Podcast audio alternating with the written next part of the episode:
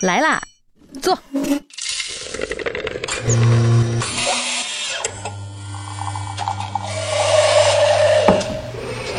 您的半拿铁，请慢用。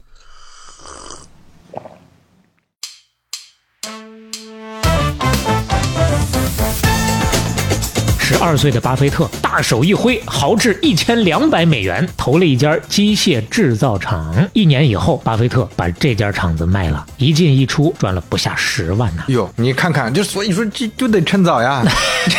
哎，你你不一定你非得说 所有家的孩子都这么干啊。这小伙子年纪轻轻都已经这么有钱了，那接下来再干点啥呢？嗯，说出来你可能想不到，本杰明·格雷厄姆给他送钱来了呀。巴菲特一看，哟，您这么大老板，一万块钱掉价了吧？哪儿能配得上您的身份？老板一听，咋你还挑我啊？就一万，多一分没有啊？那巴菲特说，嗯滚。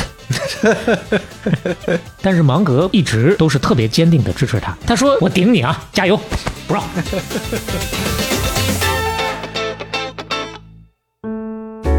半拿铁九十七打板开始，各位好，我是肖磊。我是刘飞，哎呀，不容易啊！嘿，不容易。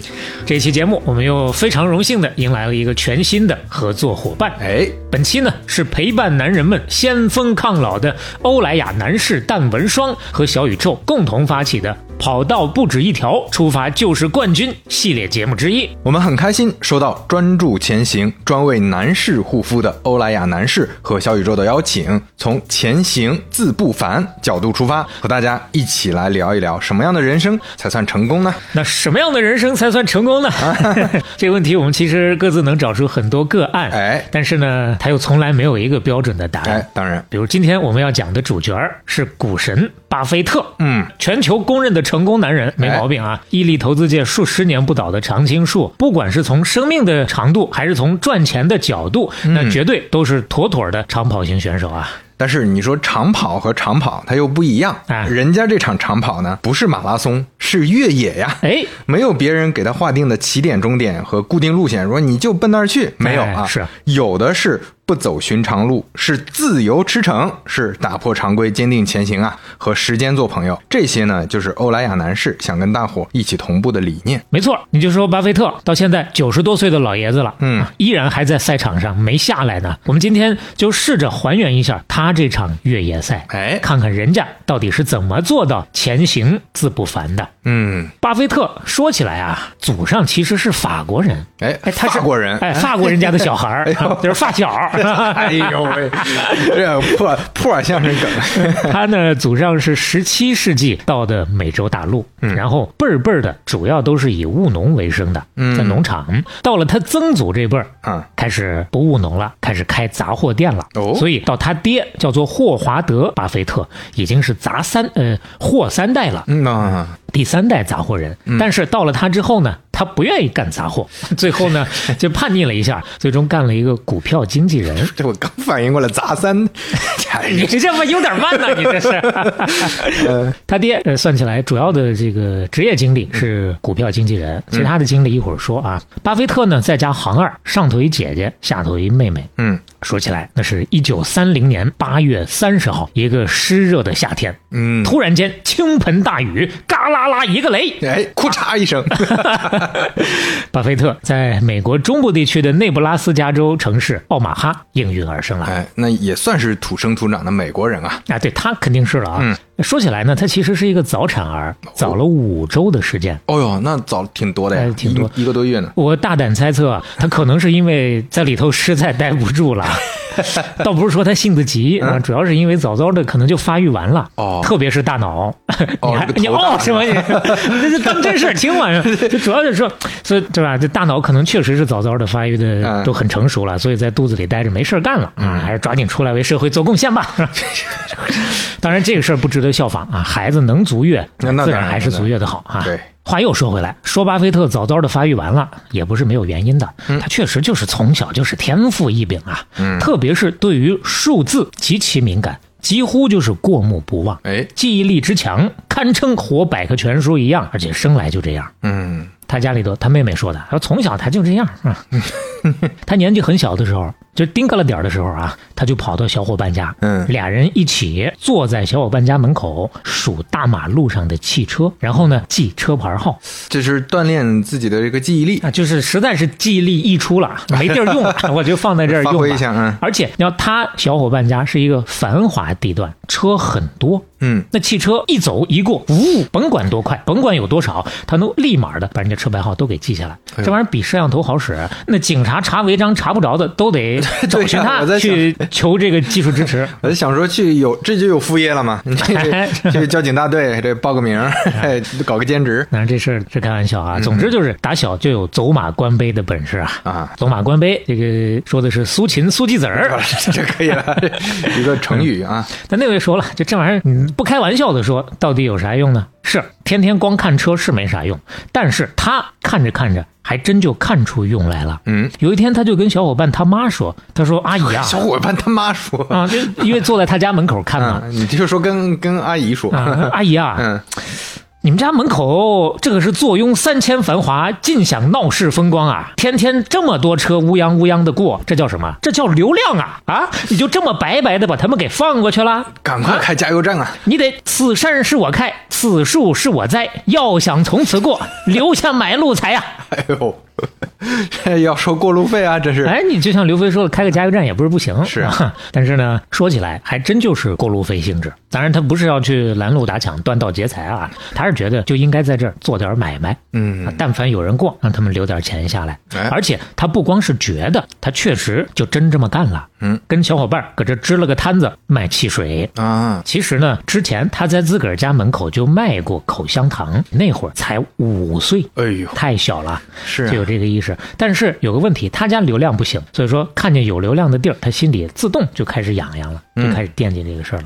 你就说一个穿开裆裤的小屁孩儿，一天想的竟是这些事儿，吓人不吓人？嗯，当然那会儿就是卖汽水那会儿，应该不穿开裆裤了啊，那会儿也 是九岁的事儿了啊中间从五岁到九岁这几年也没闲着，也卖汽水来着。嗯，他是从他爷爷的杂货店里批发，然后呢挨家挨户的上门去推销，怼脸卖。小孩卖这个东西啊，卖得快，嗯，这还是有家学啊呀、哎， 这是一直卖到九岁，终于懂流量了，开始系统重塑、迭代升级。 哎呦，嗯，而且他这个九岁的卖汽水啊，他卖的真的就是不开玩笑的迭代升级啊。嗯，他怎么卖呢？他先拉着小伙伴跑到家对面的加油站的饮料售卖机前头去捡瓶盖儿，嗯，捡了瓶盖儿全部运回家，一天一天的存起来。时间长了之后呢，分门别类的堆出了好几堆，都是再来一瓶， 然后就换是吧？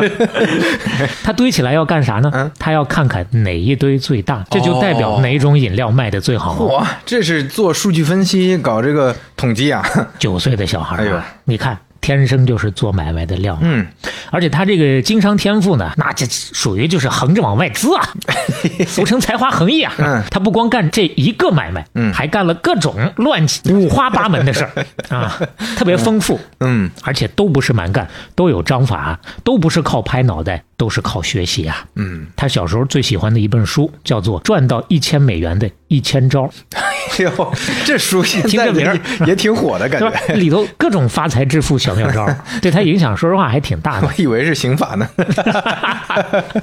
那今天就没有巴菲特了 啊，嗯，就是合法赚钱的一千可招，把赚钱哎，啊！当然了，呃，就这本书对他最大的影响，可能不是具体的哪个事儿怎么做，而是里头有一句话叫做“行动，立即行动”。不管你有什么梦想，千万不要等待。嗯，他听进去了，所以他就开始干了。比如说，他会跑到高尔夫球场外头去捡人家打飞的和不要了的球。嗯，这些其实捡回来都还能再用，他就把这些球拿去卖二手，而且不光自己卖，还组织邻居一块儿捡一块儿卖。他当包工头抽成。小小年纪，再比如他还会跑到赛马场，满地的去捡票根儿，都是人家一看没中奖，顺手咔一撕就扔了。结果呢，他就能矬子里头拔将军，找出那么几张扔错了的，其实是中了奖的。啊，这还还真的是找再来一瓶， 啊，对，其实你还真别觉得他当时只是一个孩子，就只能干这些个看起来特别低级的体力活儿，嗯，也有高级的，哦，靠脑子的。就你就听完就你就知道他这个脑子构造就跟别人不一样啊。嗯，他赛马场去多了之后呢，票根儿捡多了，他个脑子自动就开始运转，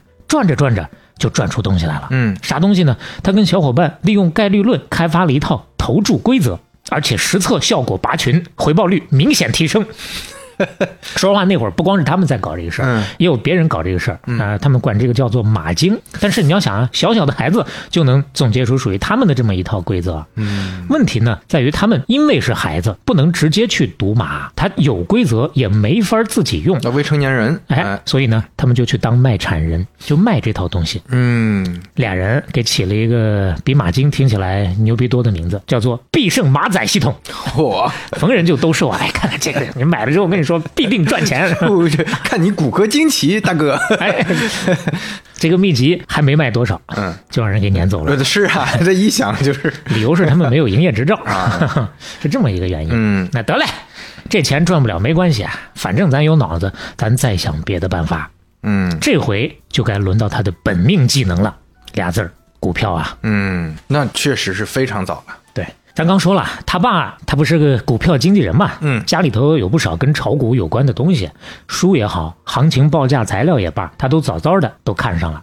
哎呦，看的那叫一个如痴如醉呀、研究起来恨不得天天的就是不吃不喝不睡呀、嗯天生的就喜欢这些东西。刚你也说他早了，早到什么程度？你知道他第一只股票啥时候买的？嗯，我才十五岁，十一岁啊哎！呀，你看看，就所以说这就得趁早 呀，哎，你你非得你非得说， 所有家的孩子都这么干啊，早早的就把钱里哎头家里的钱全败光了这。这呃主要是看哪个股，A 股呢 是五，对不建议七十以以以下的 朋友，七十以后更受不了这个打击啊！真是，不建议这个正常年龄段的朋友， 嗯股市本身确实是一个 有得风险看啊，天赋的是事是儿是啊。，嗯那他买的这个股票三十八亿股，买了三股，嗯而且还给他姐带了三股，嗯你别看加起来只有六股啊，那从此就打破玉龙飞彩凤，那么没有，嗯，才十一岁的小孩是第啊一次下场嘛，买完之后从三十八一路跌到了二十七啊。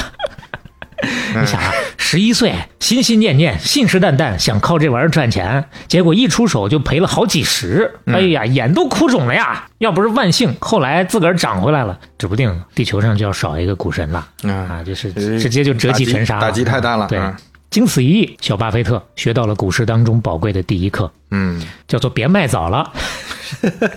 为啥呢？因为涨回到四十的时候啊，好不容易他一看，哎呀，终于不用赔钱了，烧香磕头的就给卖了。嗯，结果后来一路干到两百，哎呀，眼睛都哭肿了呀！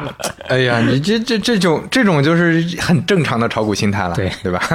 但不管怎么说啊，人家人生第一次炒股，最终还是以盈利告终的啊。嗯扣除了佣金之后呢，净赚五块钱。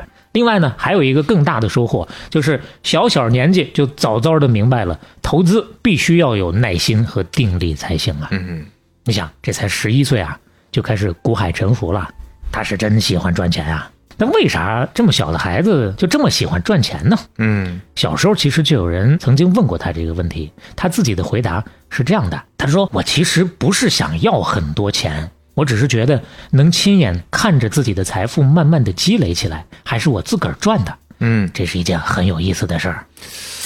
哎，所以嗯你说现在回过头去再看，这就是反学大家呀。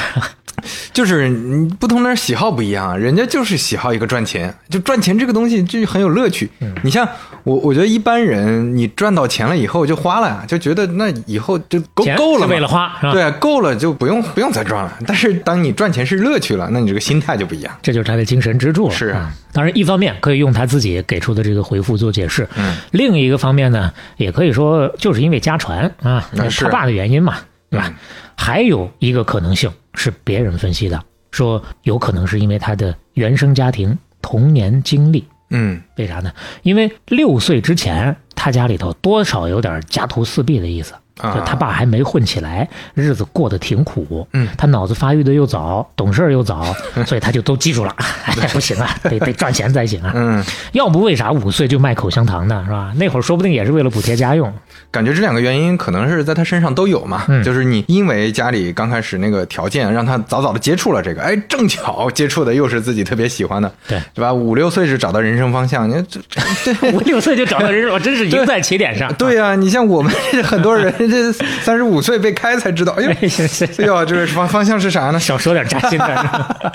哎呀，哎， 倒不说他一定是五岁那时候就坚定了方向，但是他一定是五岁那时候就立志要做有钱人了。哎是立完这个志之后，六岁就有 钱了，因为啊从六岁开始，他爸的收入就有起色了。哎呦嗯但是那是他爸的钱，那不是他的钱，他自个儿心里啊分得门儿清。人家从一开始目标就很明确，我要嗯做富一代，我不要做富二代。这个信念坚定到什么程度呢？七岁的时候，他高烧住院有一次，嗯迷迷糊糊的，还不忘了找张纸，闭着眼搁那演算呢。牛，算啥？算自己将来的财富究竟能有多么庞 大？护士一看，坏了，这孩子烧糊去了，这是 啊，不是烧糊涂了，这是啊，抓紧准备后事吧，这是咋回事 啊？就是想钱想到魔怔到这种程度嗯哎啊呦，而且是经常性的。比如十二岁的时候，他还发誓说：“我必然、必定、必须要在三十岁之前成为百万富翁。如果成不了百万富翁，我就从奥马哈最高的楼上跳下去。”嗯，十二岁的小孩儿就发百万富翁的这种春秋大梦，那确实也是够魔怔啊。但是不管他表面上怎么魔怔，他爸一直都是特别坚定的支持他，他把儿子一直呵护的很好。嗯，他爸呢向来很重视培养孩子独立思考，经常会跟他灌输一句爱默生的经典的名言，叫做“伟大的人是那些大隐于市而且能保持独立人格的人”。哎呀，这就高了啊，高了。格局大了，而且呢，用巴菲特他妹妹后来的话说，他们的爸品德也非常高尚，嗯从小教育孩子的就是你必须要做好人。嗯，后来有一位 A 股的专家给他续上了两句：做好人还要买好股得好报。所以从这儿确实能看得出来，巴菲特有个好爹呀、嗯，父子俩的关系一直都特别亲密，相互可以说某种意义上也算是最好的朋友了。相比来说，他跟他妈就没有那么亲，为啥呢？妈是个好妈，但就是有点碎嘴子，嗯，而且有时候骂起人来，说实话啊不骂好听哎的挺狠的呀啊。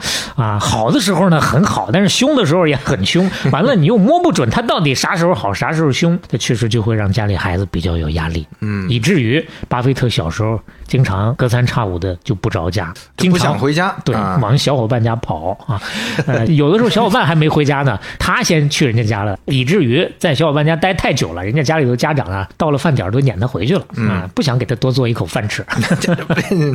后来那家人说：“哎呀，后悔呀、早知道就常留他在我们家吃饭了。”嗯，不光去别人家，有的时候呢，他还会跑到教堂里去躲着。但是，以上所有的这些看起来似乎是为了躲着而做的事情，他都不是单纯的躲着，都不白耽误功夫。不管在哪儿都有事儿干，在别人家待着的时候，基本都会拿本书看；在教堂的时候，他干一个事儿，什么事儿呢？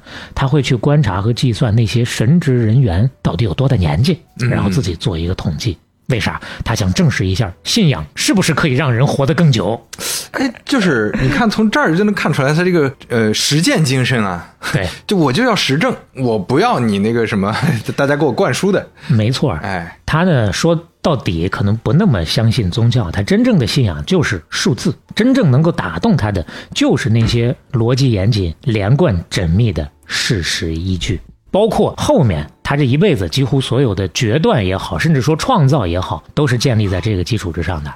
他就是专注在真正有用的那些信息之上。嗯，所以有这个能力，他做事儿从来不会把希望寄托在别人身上，嗯从来都是真刀真枪的自己下功夫。正所谓，因为专注，所以专业。嗯，这点就像是欧莱雅男士一样，哎，欧莱雅男士品牌作为男士护肤的行业先锋，二十年来一直专注在照顾中国男人的面子啊，就是这个脸，哎，很重要啊。呃当然，照顾面子并不是简单的表面工作啊，嗯是建立在二十年不断挖掘和钻研中国男人的护肤需求基础之上的。二十年来呢，靠全球领先的研发和生产技术，他们通过钻研男女性别之间的皮肤差异，就这是生理性上的差异啊，是创造出了针对性解决男士皮肤困扰的行业领先产品啊。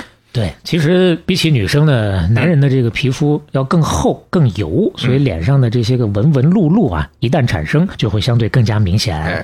再所以，这男人更需要趁早进行干预式的抗老。嗯而欧莱雅男士就用二十年的时间，一步步找到了男士护肤状态的一个更优解。所以这儿呢，着重跟大家介绍一下欧莱雅男士高端抗老系列的淡纹霜，增加了玻色因 Pro 和抗氧基肽，专利淡化男士显老三大元凶：抬头纹、法令纹、眼周纹。保湿抗老一瓶全解决，正所谓啊，男人想要不显老，三大纹路必须搞。哎，必须把它给搞掉。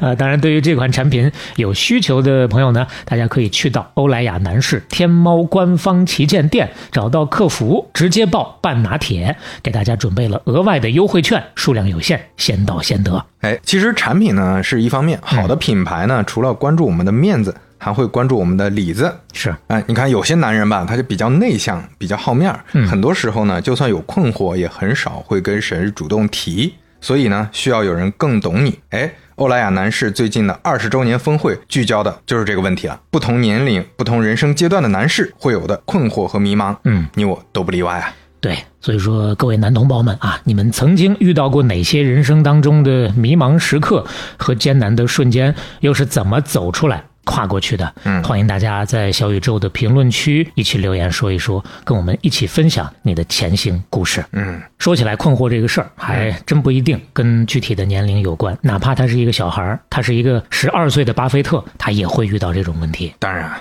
嗯比如说，十二岁那年，他爸呀，人生更上一层楼了，选上了众议员，一家人呢离开了奥马哈，搬到了华盛顿。嗯，但说实话，他爸春风得意马蹄疾了，但是他呀很不喜欢华盛顿。哎，就喜欢解斐逊。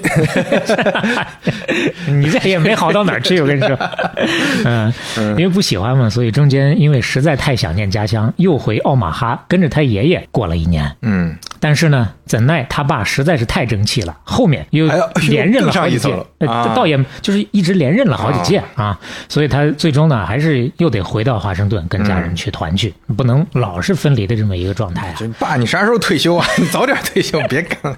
后来还真退了啊啊，因为退休还影响心情了。哎呦，话说回来，虽然他不喜欢，但是是金子到哪儿都能发光。嗯在华盛顿，他其实也没闲着，还是继续一边上学一边见缝插针的去挣钱。在那儿，他干的第一份工作，《华盛顿邮报》送报员。嗯，邮报这个活儿呢，没干多久，他顺道又把邮报的竞争对手叫做《时代先驱报》的活儿也盘下来了。嗯前前后后一共传了五条送报路线，每天早上一个人要送五百份报纸。哎呦，这事儿其实很难啊，所以呢，他就动起脑来了，自己搞了一套 SOP，一个小时出头就能解决战斗，比同行那强到不知道哪里去了。这是有一个最优路径算法呀。 对，你别小看送报纸啊，不少挣钱，嗯，一个月能挣一百七十五美元。哎呦什么概念？基本就是相当于当时年轻人吭哧吭哧干一个月的工资了就。嗯上班族的工资了。对，当然就是刚工作的那个年轻人哎啊。当然，这钱想挣到手里头，还有最后一个小坎儿，嗯当时已经是二战期间了，人员流动比较大，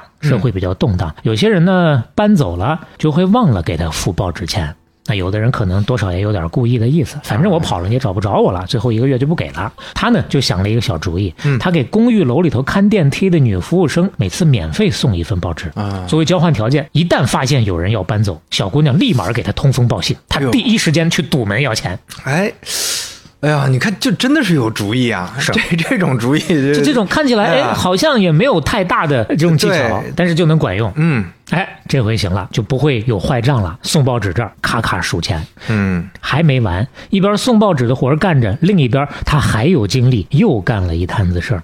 嗯他嘎伙了一个小伙伴，一起搞了一个弹珠游戏机租赁业务，哦，这进进军娱乐行 业了，哎，就是有点接机的那种意思了。嗯，当时那个弹珠机啊，没有现在那个那么大啊，可能就是一个偏平面性的那种东西，但是嗯呢也很上瘾，就搞这种东西。简单说，它的那个模式就类似于现在共享充电宝的那个模式，嗯他们买了二手机器来，放到人家店里头让人玩儿。嗯当时主要是找了一些理发店，嗯呃，有人排队的时候，顺道就玩了，完了挣了钱呢，他跟开理发店的人大家五五分。嗯，那你看这就是共享弹子球啊。共享经济啊， 是 他不是嘎呼了一个小伙伴吗？嗯，俩人干这活儿，他管什么呢？他管账，管筹集资金，管规划发展路线。嗯他的小伙伴管什么呢？管修机器。 他最早有这个主嗯意，就是因为小伙伴自己买了一个，玩坏了之后呢，自己一会儿康康康修起来。嗯他说：“哎，你看这活儿干得过啊，买二手的便宜，完了你一修，咱就能挣大 钱。哎呀，这听着怎么这么像两那两个史蒂夫呢？ 一个负责指挥和我给你安 排，我做商业；另一个你就干嗯活，吭哧吭哧干是吧就吭哧吭哧干就行”。那没办法，人家巴菲特就是聪明，对吧哎？嗯他聪明还体现在哪儿呢？干这个事儿，他路线走得非常对。哦为了不让当地的黑道盯上他们的生意，他只跟一些规模比较小、位置比较偏的理发店合作。嗯然后呢，这还不算，还拉大旗、扯虎皮，因为你想，他俩就俩小屁孩儿，镇不住人家咋办呢？是不是？万一到时候人家赖账，不光钱不给了，机器也给他扣下，他没别的招儿啊。嗯所以说，他俩就装成给人跑腿的伙计哦。但凡是在人前的时候，言必称老板怎么怎么着，老板怎么怎么着，哎，嗯显得好像身后头有一个大老板在操盘 似的，别人就不敢欺负他。嗯哎，虎皮扯得好，就这么简简单单两板斧，嗯生意很快就发展起来了。俩人一个月一共能挣两百块，嗯这又多了一份收入啊！刚才说了一个月一百七十五，就是年轻人一个月工资了。哎那这回他一个月又能挣一百。哎呀，一方面呢，他能挣；另一个方面，他又不太花。他其实巴菲特这一辈子也没有太强的一个物质需求是啊。 就前面也说了嘛，他赚钱不是为了花，赚钱就是为了赚钱。钱，但问题是钱都赚来了，那留着干啥 呢？嗯，继续赚啊， 哎，钱生钱啊。用来投资，那嗯，这就是他的爱好嘛。是啊，于是，在一九四五年，十五岁的少年大手一挥，豪掷一千两百美元，投资到了老家附近的一片四十英亩的农场之上。这就相当于哎呦年纪轻轻就当了农，呃，不说农场主 吧，至少是个股东啊。嗯，其实有点类似于农场主那个性质了，搞农业建设，雇嗯佃农去给他干活儿。嗯，说实话，到了这儿才算是他真正想干的事儿，这就有点那个投资的那个意思和雏形了。嗯， 你就说这些年，从五岁到十五岁，一边儿他好几摊子事儿一直干着，一边儿呢也没耽误他继续钻研投资、研究股市。嗯前前后后到现在，他已经读了不下一百本专业书了，甚至在学校里头，他都名声在外了。嗯不管老师同学都知道，哎呦，我们学校有一个股票专家 呀，这读了一百本一千种， 赚赚一 千。美元的一千种方法。我现在我可不是一千 种了，我这是一百乘以，我这十万种了。可了不得、啊！就名声打出去之后，连学校的老师有时候都会想方设法的去接近一下他，就是想从他那儿套几只股票出来。嗯，包括后面他这个真正把业务做起来之后，也有很多人找他扫听。他有时候就开玩笑的跟别人说：“你呀、去拿一本股票名录，然后呢闭上眼翻翻翻翻翻翻到任何一页，拿笔啪往上一点，你就去买那个，他跟你有缘。”啊 他嘴可紧了、哎呦，嗯，不会跟人说他是到底投了啥。嗯，你看年纪轻轻的就有这么大的炒股的兴趣，他爸一看，那行吧，既然你这么坚定的就想继承老爹的衣钵，那就整呗。嗯，高中毕业你就去沃顿商学院吧，念完之后就可以子承父业，当股票经纪人了。嗯，其实说实话，要不是他爸，他真不想去沃顿商学院。嗯，为啥呢？他看不上，他觉哎呀得学不着东西。又不喜欢了， 当沃时顿来也说不喜欢，都不都不喜欢。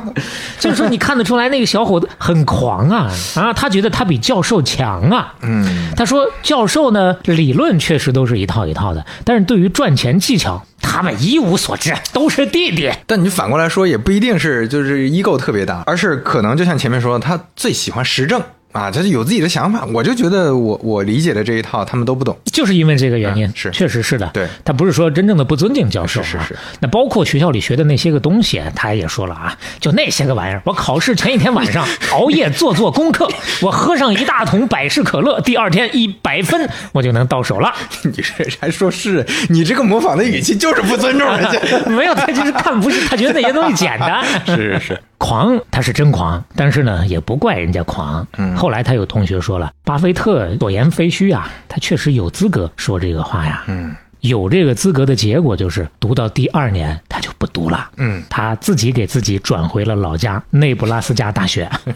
其实还有很重要的一个原因，就是他爸的议员啊，终于干到头了，全家人又都打包回老家了。嗯，他自己在东边也待不住了。哎咱说嘛，嗯这个内布拉斯加基本上就是在美国正中间的，差不多那么一个位置啊。东海岸离那边还是有点距离。那他一看，反正在哪儿学都一样，嗯那干脆就回吧。回去他也不过就是在花名册上留个名嗯儿，最后混个毕业证而已啊。当然不是说真混啊，真不学习啊，只不过就是学校的那些个东西对他来说难度不大，嗯帮不到他了他啊非但不是真混，反而还比别人更牛。他修的课比别人更多，更短的时间蹭蹭蹭把啊该干的这些事儿都干完，把文凭拿到。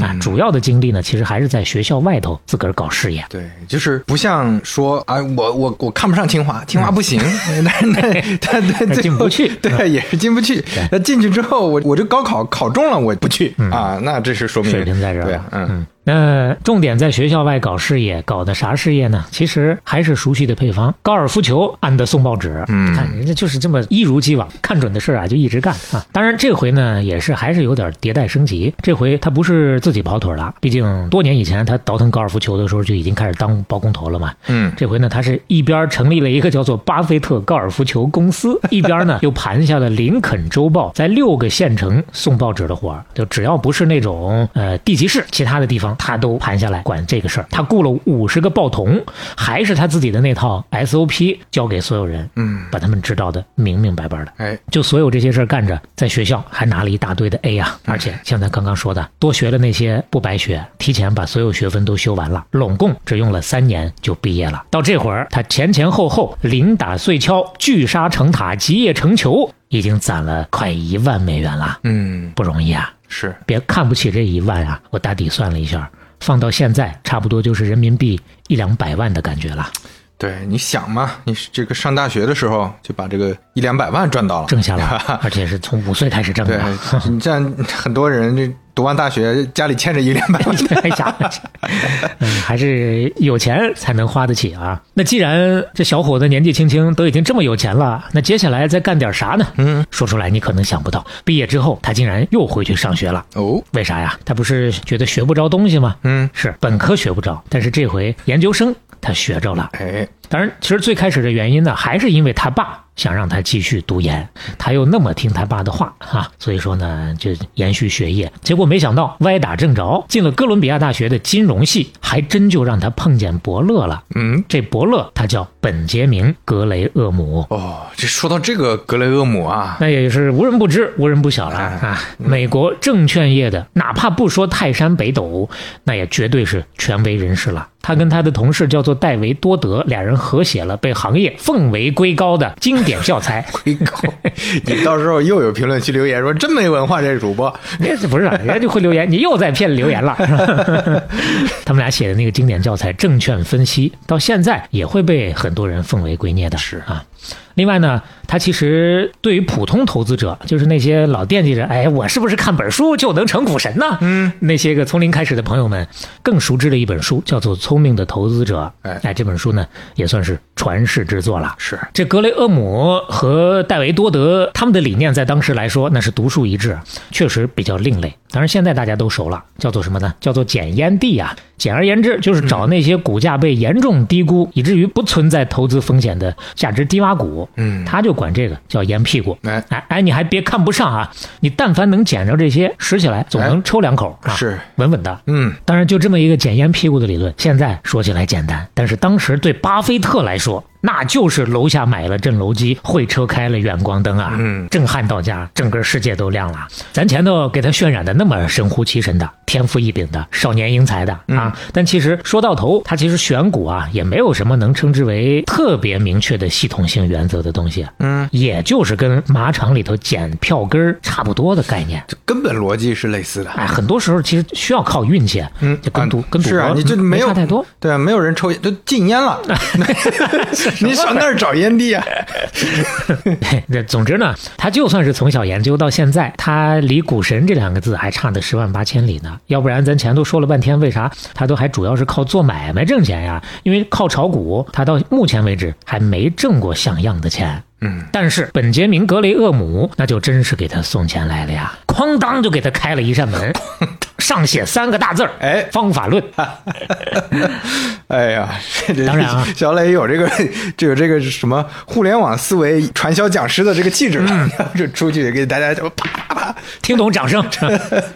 那话说回来，并不是所有的听友都了解股市啊。嗯，我们还是稍微简单的说两句。当时的市场流行的股市投机理论是怎么着呢？把股票看作一张纸啊，你的目的呢就是把这张纸击鼓传花，能够传给下一个股民，嗯就行。只要有后来者愿意以更高的价格接盘买单，你就完成任务了。你至于说你买的这家企业本身咋样，不重要。嗯，我也判断不了。是啊啊，但是格雷厄姆和多德呢，他们是把股票看成企业所有权的一部分。嗯股票的未来价值，那必须应该是和整个企业的价值相吻合的。哎，他是有老板心态啊，我买了一股，我也是股东啊，哎，没错啊，格雷厄姆有一个特别著名的词儿，叫做“市场先生”。嗯这个词儿呢，基本上就可以抽象成除了自己之外所有股民的一个总和嘛，那就叫市场吧。嗯他说：“这个市场先生啊，每天他都会告诉你，他认为你的股票值多少钱。那其实就是股价嘛，每天都会有实时的一个股价，然后通过股价的变化，无形的劝你抓紧清仓吧，或者抓紧加仓啊。如果说你的情绪受到这个市场先生（括弧就是股价的左右），嗯，那你就输了。”如果你不能确定你远比市场先生更了解你手里拿的这家企业的价值，那你就没有资格玩这个游戏。嗯那怎么去了解企业价值呢？嗯，要通过关注一个企业的盈利能力、资产状况、未来预期等等这些基本面的因素，你就可以了解。哎股市投资的秘诀就在于，当股价远低于股票内在价值的时候，坚决买进，同时坚定的相信股价会有涨回来的那一天。嗯，以上说的相对比较学术和规范化啊，这就是格雷厄姆理论框架的一个相对比较简单笼统的概括。嗯不了解的朋友大抵就能了解一下了哎。而且他不光有理论，教学生也很有一套。哦，不像是巴菲特看不上的之前那些个教授 啊，他不是填鸭式的灌输，嗯他是通过精准的提问的方式引导你自个儿去主动思考这个问题到底该怎么解决。而巴菲特呢，他恰恰就特别的吃这一套，人家就是善于思考嘛。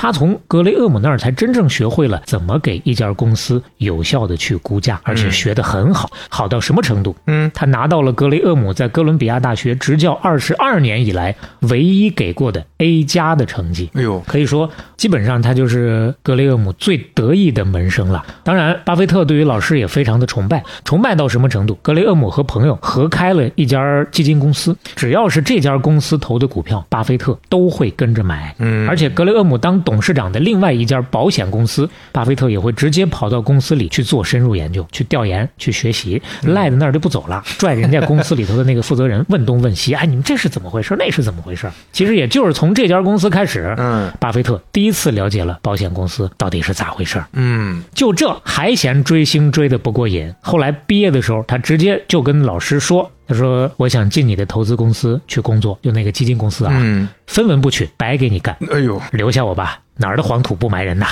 哎，格雷厄姆说不要，你得看黄土要不要你啊， 你这话是你该说的吗？哪儿的黄土吗？其实呢，倒不是格雷厄姆看不上他，哦人说了最得意门生嘛，而是当时格雷厄姆这家基金公司，它只收犹太人，啊，就有一个大背景。那会儿五十年代，华尔街歧视犹太人，所以说包括格雷厄姆在内的一些人就反其道而行之，非犹太人不招，以此表示抗议。嗯所以说，巴菲特不是犹太人，他就进不去。结果年纪轻轻的小伙子啊，这么崇拜老师，吃了闭门羹，大受打击啊！嗯啊，一度这干啥都没劲儿，吃啥啥都不香啊，缓了好一阵儿，嗯，才缓过来。哎，缓过来，那最后毕业了总得工作呀，去哪儿工作了呢？又回了老家，嗯进了他爹的公司，真正的是继承他爹的衣钵，当了个股票经纪人。啊，那按说他这么恋家，回家之后又能去干他喜欢的证券儿，嗯这回应该很快乐了吧？嗯不，他不快乐，主要是两点原因。第一，当时的股票经纪人啊，社会地位不咋高，其实就跟个股票啊推销员似的，主要干的就是有点类似于销售的工作。哎，你买这个票，哎，你买那个 票。他呢，当时又那么年轻，在当地啊也没有啥影响力，所以说客户呢基本都不怎么勒他嗯，啊。你要知道，上学那会儿他可是学校里头的风云人物啊，走到哪儿那都是众星捧月的，而且任何一个 party 啊聚会啊，他就算是不愿意去站到聚光灯下，哪怕找个地方就那么舒舒服服的窝下来，没过多会儿，周边就围了一群人上去跟他聊了，而且呢他又特别能聊。他他的这个能聊呢，一会儿会说到啊哈、嗯不是侃大山那种的，就是但凡张嘴就说的话特别在点儿上，让人特别爱听。所以说呢，以前都是那种的待遇，这回回来之后呢，不是在学校里啊，没有多少人认识他，就觉得嗯哎，很失落，有一不舒个服了落差。嗯对，这是第一，没什么地位，成就感也没有。嗯第二呢，干他这行拿的都是固定的佣金，就是一股六美分，一股六美分，啊，天花板就在这儿了，没啥想象力。嗯啊，你想挣钱，那你想挣钱，你就只能是多卖股票，你多让他买，跟数量有关，跟质量无关，嗯这就显不出他来。他一身的本事也没地儿施展去。嗯，他更愿意干的是啥呢？就是直接帮客户管钱，我帮你投，嗯而不是说我给你当个经纪人、中间人卖股票给你。那我如果能帮你投，我的利益就跟你客户的利益一致了，不是吗？但问题是在奥马哈没有这样的机会，所以呢，他就干得很郁闷。嗯，那他从小精力又这么旺盛，但凡有点功夫，就见缝插针的去干啥，闲不住。所以呢，一边经纪人这儿当啷着，一边自个儿又在找别的事儿干。嗯什么事儿呢？比如他去学了卡内基的演讲课，哎，然后马上学以致用，就跑到奥马哈大学的夜校兼职去教课。啊，教的是投资学原理，就相当于输出倒逼输入嘛。学完了之后呢，不光能够倒逼我这演讲课到底学的好不好，还能够倒逼叫啥，我这自己的这些个功夫别生疏了。啊，还能给人去讲讲明白、梳理一下，这个效果不错。用学生的话说，他讲五分钟就足以让人对他五体投地了。这就是咱刚刚说的了。嗯实在是很擅长跟人聊天儿，是只要开口必定是言之有物，都是干货，而且他一直以来就是这样。咱们来听听后来别人对他的评价啊，嗯就是关于他聊天这个事儿，说巴菲特他讲话很有说服力，很有逻辑性，但是并不让人觉得他是在给你灌输东西，他会让你觉得，哎呦，你的结论跟他很相似，尽管你明显可以看得出来，他比你更加深入的思考了这个问题。他呢，能给你一种感觉，就是从头到尾都是他在唱主角儿，但是你并不会觉得自己有什么不爽。啊哎，如沐春风，对，哎那这就是人家的牛逼之处啊。是啊所以说回来，上课这个事儿，他自己也干得挺舒服，也算是这段时间里头他为数不多的做的比较顺的事儿了。嗯其他的都不顺。其实他经历多嘛，也做过一些投资，比如说他买了一个加油站，比如说他还投了房地产，结果效果都不拔群，这两个事儿都没赚着钱。嗯就是在那个地方、那个时间、天时地利人不和，啊，你这因素很多，你也对不是说一出手都能赚到钱。是不光他不顺，他爸也不顺。啊哦，那这那个边儿时候也，对，嗯那个众议员不是干到头儿回家了吗？嗯但是呢，心还是稍微有点悸动。刚好有一个参议员的空出来了，他本来想要去伸伸手的，结果没想到最后呢，还是被人给弄下来了。嗯哎呦到了这儿，政治生涯算是彻底宣告结束了。嗯，他跟他爸又那么亲，所以说他也不好受。是啊，总之呢，在这儿日子过得一团糟。但是谢天谢地，天无绝人之路啊。嗯，就是在那个时候来了一通电话，让他彻底的峰回路转了。哦， 这个打电话的人叫做格雷厄姆，这还得是哎啊，老师啊，意思很简单。嗯现在啊，今时不同往日，你可以来我这儿干了。嗯，来吧，哪儿的黄土不埋 人呐！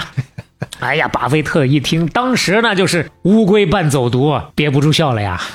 我这边这么郁闷的，终于能让我去老师那儿去干了。嗯啊一直盼的就是这么一个事儿啊，开心死了啊！是，跟老师共事，开心到什么程度？连给他开多少钱他都没问，就立马儿买票直奔飞机场。嗯你想啊，本来最开始的时候他都想免费给格雷厄姆干了，所以说多少钱根本就不重要。结果呢，他后来发现格雷厄姆人家很地道，给他开的年薪高达一万二，哎呦其实是非常高的。对啊，刚才说嘛，他很多年他赚了一万多嘛，对对，嗯嗯就这么一对比，你就知道格雷厄姆是真舍得花钱。嗯，当然，事实证明，这钱给他花的一点也儿值啊都不亏。是 对，巴菲特来了这儿，那叫一个鱼归大海，鸟入林呐、这点业务干的那是手拿把掐，风生水起，给公司挣不老少啊。嗯当然也不是没有遇到问题，问题就是整个公司的基金规模一共就五百万，不够他施 展。其实呢，主要原因还是因为格雷厄姆本人风格有点太谨慎，他从来不轻易的出手，经常是巴菲特挖拉着一只好股，哎呀，特别开心。老师啊，可了不得，这个股票啊，这是大烟屁股啊！你看这前头就点了那么一下啊，后面这一整个都没怎么抽啊。我们下手吧，我们下手吧， 是吧？格雷厄姆说：“再等等，别着急，再研究研究，再看看嗯哎，万一投错了怎么办呢？”是啊沉住气啊！其实格雷厄姆他的原则很明确，第一要务从来并不是挣钱，而是避免任何损失。对，就就还没没到烟头那个程度呢，就烟蒂就就啊不行，让他再烧一烧。对，再再再烧一会儿。巴菲特一看，哎呀，你这也太谨慎了，是不是？年纪轻轻的年轻人嘛，血气方刚的。嗯其实他本身巴菲特也算是很谨慎的人了，但是年轻那会儿跟格雷厄姆那还是差着级别呢。那你不投，那我只能拿自己的钱投了。嗯啊，我我这研究都做了，我确实看好它，结果就拿自己的钱投，投着投着一不小心就赚大发了。 事实上，整体比下来那段时间，巴菲特自己的投资回报确实要比公司高不少。嗯，从二十岁大学毕业到这会儿，他二十六岁了，他的个人资产已经从九千八百美元啊，接近一万美元的那个数字，干到了十四万美元，哎呦，就全是自己一边搞研究一边投的。嗯，为什么要给他算到截止到二十六岁呢？因为他在格雷厄姆这儿就干到二十六，一共干了两年，这么开开心心的来的，为啥干了两年就不干了呢？嗯，不是他不干了，是格雷厄姆不干了，他直接把公司解散，提前退休，享受生活去了。他相当于退休，不是说啥事儿都不干啊，就是投资这档子事儿，他基本上就不再干了。嗯，前面其实咱也说过，巴菲特呢，他只是喜欢挣钱，他不是真的喜欢那个物质啊。是。那格雷厄姆呢，他连挣钱都不那么喜欢。他有一个理论，他说人呐、离开这个世界的时候，名下如果有多余一百万的财产，那都是傻叉。嗯，所以说他把自己很多钱其实都捐 了，捐去搞慈善了，嗯就是这么有这个性。想法是不一样啊。对，确实不一样，嗯，活得很自在。是，感情生活很丰富，在这儿就不展开了。嗯那巴菲特这边既然散摊子了，他在纽约就又待不住了。嗯还是一如既往的恋家。虽然前头那段时间在家里头过得没有那么开心，但终归是故乡啊。所以说想来想去，拍拍屁股就又回了奥马哈。嗯那这回回去干啥呢？说出来你可能不信，二十六岁年纪轻轻的小伙子，竟然一度也想要退休。 这这觉得够了。这可能也是一方面是觉得，哎，我这挣了不少了；另一个方面，大概也是受老师影响。嗯那他回去还是因为他老师退休了呀，那他又那么认老师，哦对，然啊后就突然感觉，哦，我世界观产生了变化，被老师洗哦。脑了。嗯所以说，真的差点就退休了。但是转念又一想，不行啊，嗯，现在我手里头有十几万，确实是不少了，但是离一百万还差得远呢。哎呦我二十六了，还有四年，到三十挣不到一百万，我就得去跳楼啊！ 哎呦，记得十二岁发的那个誓 吗？挣不到我就跳楼啊！还得再努努力啊，哎呦，这继个续干吧。这个人生焦虑的呀。目标很明确，嗯那继续干，继续挣呗。那干啥呢？打工是不可能打工嗯了，这辈子都不想再打工了。那上一次回家的那几年多难受啊！想来想去，他决定当格雷厄姆，嗯就是仿照他既是老师又是前老板，仿照前东家的模式，自己也搞一个基金公司，哎，自己当老板了。是啊，刚不是说了吗？他最想干的就是直接帮客户管钱，这对他来说，其实说到底，甚至都可以不算是一份工作，就是继续实践他的投资爱好，顺便还能挣个钱，对他来说特别的完美啊。但是有一节不想打工的原因，就是因为他不想受人使唤，看人脸色，特别是投资这个事儿，他想百分之百的贯彻自己的想法。那现在自己搞个公司，替人管钱，带人理财，市场好的时候大家都赚钱呢，都好说；市场不好赔钱了，客户也长嘴，客户也会逼逼啊。嗯他呢，他就不想听人逼逼，所以刚下手的时候，他就想好了，我呀只邀请亲近的人来当我的客户，那时候叫合伙人啊，主要就是亲戚朋友来当客户。这些人呢，跟他比较亲，比较相信他，可以全权把钱交给他，由他说了算。等后面自己能做出成绩来，那更多人看见之后呢，我就好继续贯彻我这个原则了。嗯跟别人也好拿出来打样。于是乎，那就开始找人。其实说起来呢，这些也不完全叫做客户吧，他们搞的算是一个合伙公司，大家各自出钱，呃，去凑凑这个投资的本金，多少有点 LP 的那种意思。好，想明白这一切之后，万事俱备，正式扬帆起航。哎，一九五六年五月一号，以巴菲特的姐姐、姐夫、老丈人、七姑八姨和前室友在内哈哈为主的，一共是七个人的豪华阵容组成的巴菲特联合公司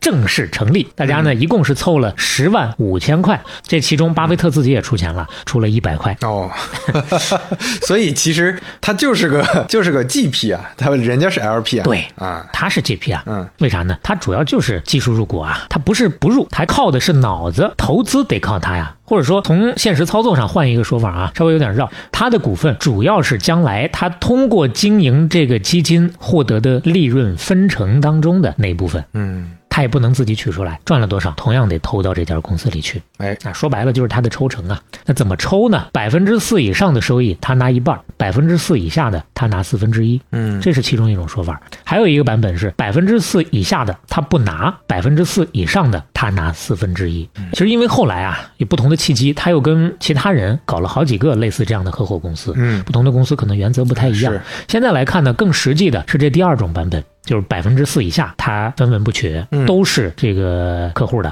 百分之四以上的，他抽四分之一。嗯其实再往后，嗯、所有的这些个分散的合伙公司就合成一个了。咱今天就按一个来说啊，这个便于大家来理解。哎，四分之一啊，看起来他确实是不少拿呀。嗯但是话说回来，盈亏同源呀、如果说一年下来不赚钱，那他自己也没得拿，而且还得把人家百分之四的收益给付了。嗯说白了吧，他那些合伙人是保底收益的，一年至少得给人家百分之四。那万一行情不好，他如果再亏钱了，那他承担的是无限责任。所以说，他这边其实风险很大的。说白了就是合伙人旱涝保收，而他自己凭本事吃饭。嗯这就是人有多大胆，地有多大产。你从这儿你就足可看得出来，他信心很饱满，要不然他也不敢这么干。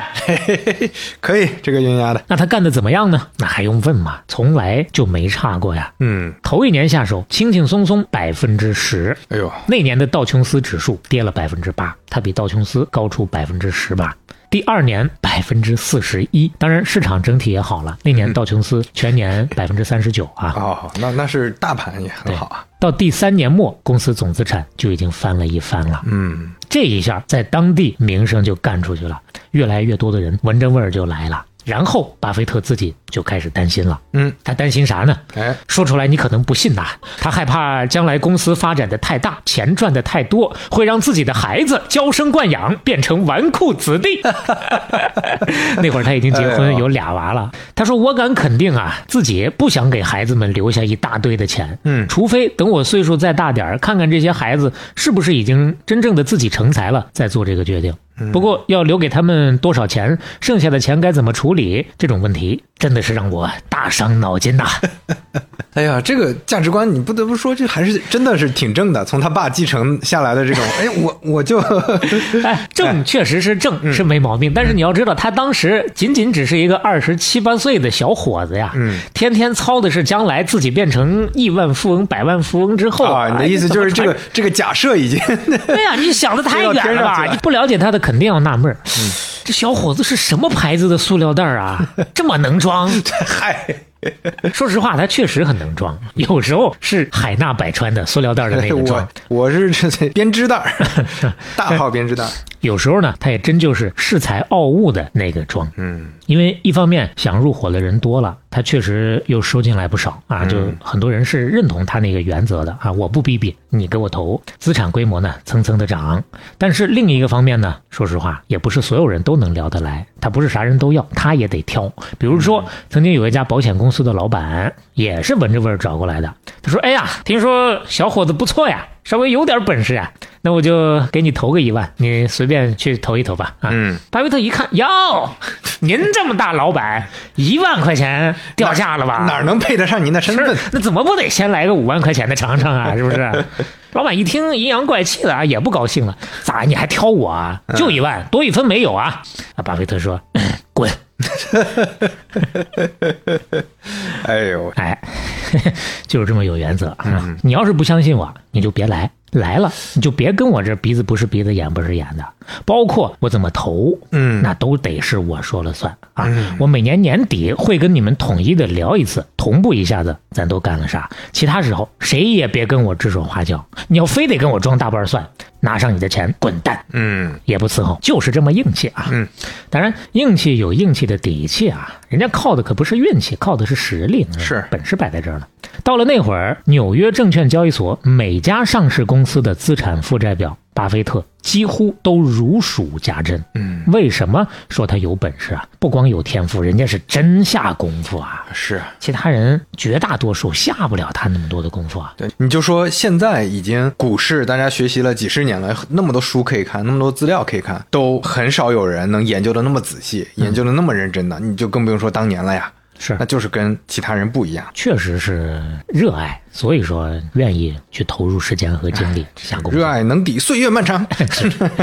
就是他下功夫这点儿呢，再举个例子，你就更明白了啊。嗯他当时到处的找公司嘛，挖到了一家奥马哈的小保险公司，叫做美国国民火灾保险。嗯说实话，名不见经传。是，巴菲特也是因为偶然碰巧才关注到这家公司，嗯但是直觉告诉他，嗯，这家公司看起来啊，这个样子应该是有利可图，所以说他就从研究整个内布拉斯加州的保险文件开始，一点儿一点的把这家公司彻底的研究了一遍。嗯研究完了，他就发现这是个好烟头 啊，股价极低，嗯，大大的有利可图啊。但是当时有一个问题啊，这家公司因为历史原因，他们的股票在市场上已经没有公开交易了。嗯，都分散在各种天南海北的股民手里，他买不着，也不知道谁手里拿着这只公司的票。哦，那个时候没有那么透明啊。对，那换个二价别人，到这儿就没辙了，只能放弃了。你再好的东西买不着，有啥办法？嗯是啊但是巴菲特不，谁说买不着？他只是没有那么方便，能够在公开市场上买着而已。对，有困难解决问题嘛。就这烟屁股值钱，你就把它干成金子。哎，你要想低成本的搞到金子，嗯你怎么弄？你不得去挖矿吗？你不得去淘吗？哎，这支票一样的道理啊，我就用最笨的办法，我就像淘金一样去淘手里有这支票的人儿，不就完了吗？说干就干啊，就跟当年他拉上一帮人到处去捡人家打飞的那个高尔夫球是一样的。这回也是拉上一兄弟，俩人开着车跑遍泉州各个角落，挖地三尺去收这支票啊。这逢人就问：“哎，有没有那只股票？卖不卖？卖不卖？高价收。” 最后功夫不负有心人，让他俩一共收到了这家公司百分之十的股份，结结实实赚了一大笔啊！哎呀，多少？赚了不下十万呐、哟，这一下就又上一个数量级了不了。得！你要知道，前头那么多年，从毕业开始，零打碎敲的，集腋成裘的，嗯一共也就十几万吧，对吧？结果到现在一笔就搂了这么多，所以说某种意义上，这个可以算是巴菲特的算是第一桶金啊，至少是第一次真正意义上的大手笔啊。嗯，那这钱他怎么挣的？咱说完了，你一听你也知道，换成别人真挣不着，没这个眼光，没这个魄力，也没这个耐力，是，这就是巴菲特呀，快就是慢，聪明就是笨呐、嗯就得用笨办法。当然这么说呢，包括说到现在啊，这说的都是他很优秀的地方，也不是说他哪哪都好，哪哪都对，啥啥都完美，是吧？嗯人呢都有不擅长的方面，也都有犯错的时候。他也曾经因为太激进或者说太保守吃过亏。嗯激进的故事是这样的，他三零年生人啊，后面我们再说到年份的时候，你就直接减个三零，很容易就能算出他的年纪。嗯一九六一年，他三十一岁的时候，甩出了人生最大的一笔投资，豪掷一百万投了一家机械制造厂。一百万啊，就说明到那个时候，他确实嗯已经掌握很多的钱了。是就过去的这几年算起来，到现在五年左右的时间，每年收益率都很高。嗯，那到了六一年那会儿，他手里掌管多少钱呢？五百万左右了，跟格雷厄姆之前那个公司鼎盛时期都差不多了。是啊呀、那一家公司他就投出去了一百万，什么概念？直接买到了这家公司百分之七十的股份，嗯把自己买成了控股股东，然后自己任命自己成了这家公司的董事 长。但是你你从这儿你就能感受出来，他的这个想法多少有点不一样了。以前仅仅就是炒股票而已，对买股票，二级市场操作一下，现在还是要参与一下公司的业务。对呀、啊这整个的思路不一样了，嗯就觉得不行，我必须要再进一步，我必须要上阵去前线杀敌，深深五不超了。嗯但是咱不说嘛，他干这个事儿多少还是有点激进。经营一家公司跟投一家公司这概念就不一样了，是，啊里头各种各样的问题。这家公司呃包括他通过检验地的理论找到的那些所谓便宜的公司，其实多少都会存在一些问题，或者是经营不善，或者是质地不良，要不然它不会那么的便宜。这家也是一样的道理。结果他去了，搞不定。嗯里头那些人他就搞不定。本身呢，他觉得这个工作应该这么布置，那个工作应该那么布置，说的清清楚楚、明明白白的。结果一转头，那些人全都点头啊，好好，没问题。他一走，开始该躺着躺着，磨洋工。啊哎哎，这是该握着握着了，是吧？搞不定。最后呢，要不是说，呃，有一个天降猛人，有贵人帮了他一把，那他就在这家公司上真的就是要老母猪卡栏杆了，进退两难，不知道该咋办了。所以说，这对他来说也是很重要的一个教训。有些事儿自己不擅长，不能拍脑袋想。对，不能干得太激进，这是其一。其二呢，也有因为保守导致的问题。嗯，他这个保守啊，还是跟他老师格列厄姆学的。前头咱不是说了吗？他一个小伙子已经比格列厄姆更激进了，但是他比别人已经保守了，格列厄姆更保守。嗯，看不懂的从来不投，巴菲特就是从他那儿学的。是，啊对于投资决策啊，他说：“我如果不了解其中某项至关重要的技术的话，我就不会贸然买入任何一只股票。比如说半导体、集成电路，对于这些东西，我的了解并不比对某些动物的交配习惯了解的多。 这个比”他的原话。嗯所以说，很长一段时间他是不看高技术型的公司的。哦，这就讲得通了，因为就像之前说的嘛，看他不懂很长时间都没有投过苹果，对，对所以说错过了很多的机会啊，嗯不光是苹果呀、是吧？这一路走过来。对，那也能理解，人无完人嘛，是吧？那谁都可以有缺点，但是话又说回来，瑕不掩瑜啊，人家这个总体战绩摆在这儿还是相当辉煌的。刚才嗯不是说了吗？算下来他已经干了五年了，就是管理五百万资产的那个时候，前五年干下来，他的整体公司的收益率百分之两百五十一，嗯同期道琼斯指数百分之七十四点三，是道琼斯的三四倍啊！嗯，而且最重要的是啥呢？他不用跳楼了 呀！哎，哦，这个时候已经够了，已经成功挣到一百万了。哎呦刚好就是在三十岁、三十一岁的这个时候，哎呀，这不就牙痒痒啊？就是这怎么就赚到了？ 怎么 哎这个故事怎么就没有跌宕呢？哎，你就知道人家干事儿非常精准嗯。巴菲特很多时候会被人觉得，哎，多少有点无趣。虽然他年纪大了之后，其实还嗯就是呃挺幽默的啊，啊嗯，还挺会说一些俏皮话的啊。但是他做事儿真的非常精准，基本上每一步都是算好了卡着点儿来的。二十六岁想退休的那会儿，他就想好了，我怎么一步一步的，一年多少的收益率能够干到三十岁一百万这个程度，嗯他就真能干到了。哎呦，而且到了这会儿，最开始只有七个合伙人的那个七姑八姨投资团，已经给干到了八九十号人，嗯，客户遍布全美国了。你看看，也就是在这个时期，他认识了生命当中应该说最重要的那个人吧，嗯叫做查理芒格。啊，这个人生伙伴来了，对，当然抛开亲人不说啊，啊嗯伙伴里面最重要的那个是人，芒格比巴菲特要大，大六岁，也是在奥马哈长大的。嗯，说起来，这俩人是老乡儿，甚至小的时候，芒格还在巴菲特爷爷的杂货店里头干过。巴菲特的爷爷还算得过来吗？杂二代啊。只不过呢，芒格在那儿干的时候啊，跟巴菲特也没打过照面儿，俩人其实那个时候并不认识。嗯芒格呢，他自己是出身法律世家的，爷爷是法官，爸爸是律师，自己呢从哈佛大学法学院毕业之后也当了律师。那可以说也是从高材生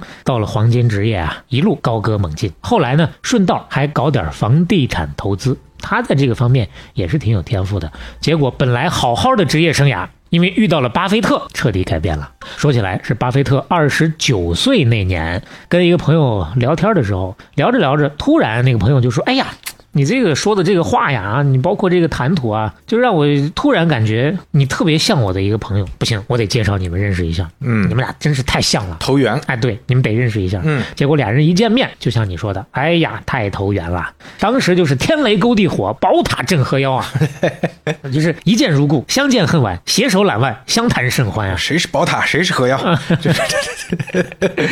这俩人相谈甚欢到什么程度？就是刚认识不久的时候啊，巴菲特带着一家人要出去度假，结果呢舍不得跟芒格分开。度假的时候，一边老婆孩子不知道干啥去了，他一边就在那个旅馆里躺在地上跟芒格煲电话粥，一打就是好几个小时，饭都不吃啊，就是说不完的那个话。巴菲特自己就说，他和芒格的想法有太多惊人的相似之处，让人感觉，嗯，这简直就是邪了呀！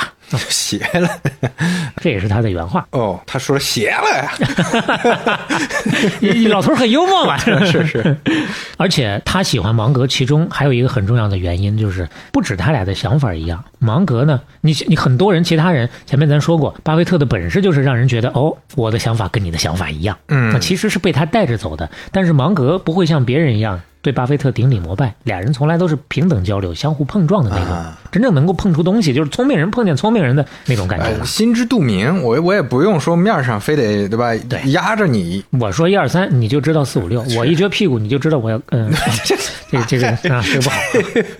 小时候老跟发小说这话，我 那你你看这水 平，你和范晓就跟说的都是什么话？跟芒格他 们哎就不呀太一样。，还需要提升自己，不断修炼呀。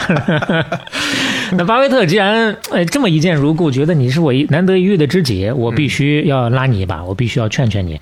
他说你也别去干你的律师了啊，你呢呃还最好还是跟我一样来干投资。嗯，啊，干律师你有点大材小用啊，不是说律师不好啊，律师那绝对也是黄金职业，你兼做点房地产也不少挣。但如果你要是真正想要赚大钱，实现人生康波的话，嗯，你必须改弦更张，来吧，搞投资吧，嗯哪儿的黄土不埋人呐？那个时候也都是三十多岁嘛，巴菲特是二十九岁啊，芒格三十五岁。三十。哎呀，你看这个 坎儿，我就说这个年龄它是有问题的，对吧？三十五 岁了。该做点改变 了，你看前两天跟那个小伙子老师聊，小伙子也是三十五岁从大厂辞职出来自己干的呀。嗯，很多人也是被迫从大 厂，对程序员朋友们，对吧？嗯，所以这个你这个事儿呢，哎就呀有点大家相互被动验证的一个问题了。那既然三十五岁，很多人都有了关键性的人生改变，那我也应该改变一下。 嗯，对，那那反过来说，你工作十几年之后，可能确实是个节点。再想一想，长期有什么别的事儿可以干啊？哎，这话呢，想必很多人能听进去。嗯，芒格也听进去了。哎，于是乎呢，他真的就自己也搞了一个基金公司，就效仿巴菲特那种模式。嗯搞了几年，成绩还确实不错。你要知道，他是半路出家呀，嗯所以说能看得出来，小伙子呀确实有天赋。那既然成绩不错，后来干脆就彻底告别法律，全心全意搞投资了。但是他搞投资，他的风格跟巴菲特还是有一个非常不一样的地方的。嗯那一样的当然有很多，核心理念必须是一样的，不然后面俩人也没法搭伙嘛啊。但是不一样的地方就是他比巴菲特更激进。前面我们不止说过一次了啊，巴菲特跟格雷厄姆学的呀，有点太保守。但是芒格他只要是看准的事儿，他就更敢下注，甚至愿意借钱去投。所以呢，有那么几笔让他赚到了，而且是没少赚，嗯财富增长的也很快。哎呀，这就是真的本事用到了对的地方。对，当然到这会儿呢，俩人还是各干各的啊。嗯，也恰恰就是因为有这个独立性，相互之间没有什么利益的冲突，再加上各自的风格确实也有不那么一样的地方，所以嗯说两个人有很多可以相互探讨学习的余地，是并不是说这个风格不一样就见了就撕吧 啊，是相互能够取长补短，哎有啥拿不准的事儿的时候呢，他们也都愿意跟对方说一说，嗯听听对方的建议。哎，就是互为顾问的那么一个阶段吧。打个比方，比如刚刚咱说的，巴菲特不是投了那个机械厂，把自己投成了董事长吗？啊，那个我们只说了一半儿哦他不是不合适吗？搞不定吗？后来得靠天降猛人帮忙吗？这个人就是芒格给他介绍的。哎，他郁闷的时候就跟芒格去吐槽，芒格说：“哎呀，我看了你这个事儿啊，我这儿有一个合适的年轻人，我介绍给你啊，你让他去帮你搞定。”结果嗯芒格看人是真准，人家这个年轻人是真有办法，嗯，去了，最后还真就把这个厂子给他救回来了。哎，你看看，具体来讲呢，其实就是那么几招：压缩成本、关闭厂房、裁人、集中核心生产力。嗯，效益不好的车间都给他关了，然后挤出现金来。你知道他干啥？他让巴菲特拿着这些个钱去投股票和债券。 啊， 哎，就这么一通系统重塑、迭代升级、组织裂变、生态化反，这啊又上一个台阶了，哎给嗯，最后呢，这家企业本来也没有多大，但是呢，关了那么多厂房之后呢，企业规模又缩小了很多，连企业性质都有点变了，就不是纯粹的那种制造业企业了，是吧？都开始有这个这个金融资产了，金融资产这个确实没少挣，嗯，但是关完了之后，剩下的那些产能效率也提高了，整体效益比以前确实强多了。哇，就也并不是说原来的业务全都干掉了，啊对，，就是该砍的大胆的砍，人家砍对了。一年以后，巴菲特把这家厂子卖了，一进一出，含泪挣了三倍多，嗯，净赚两百多万啊！哎呦，你看看，我靠，这一下儿意义可不只是表面上赚了两百多万这么简单啊，相当于又给巴菲特。开了远光灯了呀。嗯为啥呢？你听我给你分析一下啊。嗯在此之前，他基本上是严格遵守格雷厄姆的理论，就是捡烟屁股。而格雷厄姆捡的那些个烟屁股，有很重要的一个标准，就是这家公司净资产算一下，要比它的股票市值高才行。而格雷厄姆认可的资产是什么呢？是公司的运营资本啊、厂房啊、设备啊这些可去测度的有形资产。说白了啊，如果不好理解的话，我股票收进来，买了这家公司的股票，我哪怕啥也不干，当时我就直接转手打包，把公司的厂房设备卖出去，我都能挣钱。就厂房设备折算一下，都比它的股价要高。那这就说真的烟蒂股了呀，对相当烟蒂了。它就是这么，一一吸，哇，中 华，这就是他算账的一个方式。所以说他保守嘛哎呀，但凡有点风险，他就不往前迈这一步。嗯但是巴菲特折腾过这个机械厂之后，他再看一只股票的时候，眼光就跟以前不完全一样了。他看见的就不再是一个静止的资产负债表了，而是一个有独特潜能和不同可能性的一个更鲜活的企业了。是啊，因为这家企业让他折腾完了之后，不只有厂房了呀。对，而且这这些经验，你确实得实际当过老板，你才心里有底的哦。企业里边是这么回事儿，嗯，有了这种微妙的变化之后，他后面再研究其他的公司就跟以前不一样了。嗯，他后面研究的一些公司，可能连一间厂房都没有，甚至固定资产都没有，他嗯也会去研究。那这样的公司有啥呢？有品牌，嗯，品牌就是他们最值钱的东西。哎，很容易就能想到后来他投了大量的消费品牌啊，嗯，咱这儿先举一个现实的例子，嗯，叫做美国运通，哎全球最大的独立信用卡公司。 ，American Express，哎，哇，你这个英我文有还知啊道？我有 A 呀、啊，有有他的我有卡，一根卡 运通 卡、啊对，最出名的就是他的运通卡啊哎。其实这家公司是从快递起家的，慢慢的做到了全球金融服务的巨头帝国。哦，是这么个道理啊，我就说他为啥一个金融公司起这么个品牌名呢？当时其实，在那会儿嗯啊，就是跟巴菲特产生关系的那会儿，他最主要的业务是旅行支票。嗯《时代周刊》曾经说，这家公司以一己之力开启了美国的无现金社会，因为在他出现之前，美国人去外地旅游还都得带上大笔的现金，啊，装着钱走。是在他之后呢，开支票就完了，旅行支票。读者文摘说，美国运通的旅行支票是永远不会遭到拒绝兑付的支票。最后金融机构主打的还是一个信任啊，对，这就是它的品牌价值啊，嗯无形资产啊，啊，商誉啊，对不对？是啊那这家公司本来呢，一切都很蒸蒸日上，势头发展的非常好，结果天有不测风云，嗯哎人有旦夕祸福。哎，一九六三年，运通出了一个大篓子，差点儿给整破产，就是因为这次危机，让巴菲特和运通结下了不解之缘。哎，接下来的故事就会成为巴菲特投资生涯当中早期最光辉的时刻之一了，嗯，这看来是救了一把，可以这么说。嗯，当然，要说明白这个事儿呢，就得另起一根线头了。哎，这得从一个叫安东尼·德·安吉里斯的奸商说起。这个名字有点长，不太好记，也不用记啊。这位在江湖上啊有一个人送绰号叫做“食用油大王”，嗯我，们就叫他油王好了。他之前是做过食用油的，不是，他现在是做食用油的。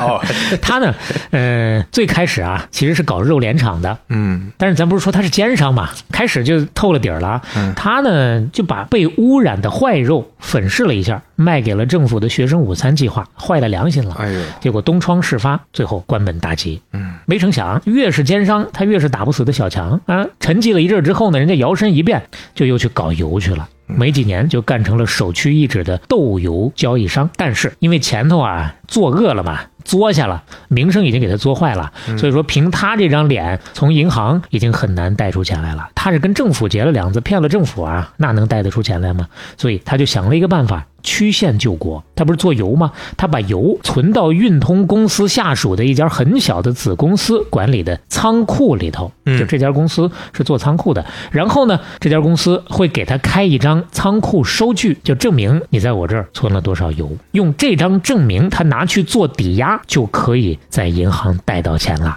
因为说到底，穿透之后，这相当于是用运通的信誉在替这些收据做担保。是啊呀，套了一层壳嘛，对，其实到这儿事儿还是正常事儿啊，一切都是按规矩来的，没什么大问题。嗯，但是咱不说他是奸商嘛，开始咱就透了底了呀。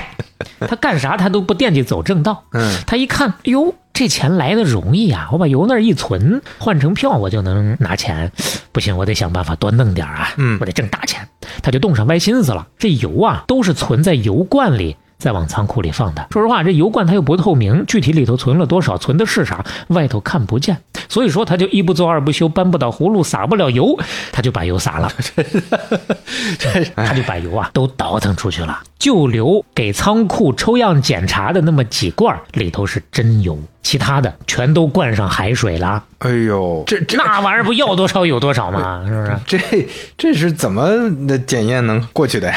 那哎，他就发现了规律，检验的那些人，他就呃只估是估计看那么几哎个抽样。是是，那这回行了，海水闭着眼灌就完了。结果他太贪，他灌猫了，灌到最后呢，掐指一算，他手里的这些个油比全世界所有的豆油加起来还多，这就属于光屁股打老虎，既不要脸又不要命啊！那不早晚要完犊子吗？是不是？而且他这个完犊子是赶早不赶晚呀，他是食用油交易商啊，要做商品期货的呀。要加杠杆的呀，这么大的赌注，一步赌不对方向，价格一波动就是满盘皆输。嗯，最一后呢步错步步错呀，对他确实是到最后输的连裤衩儿都没了。嗯，豆油价格因为他没算准，一泻千里，彻底崩溃。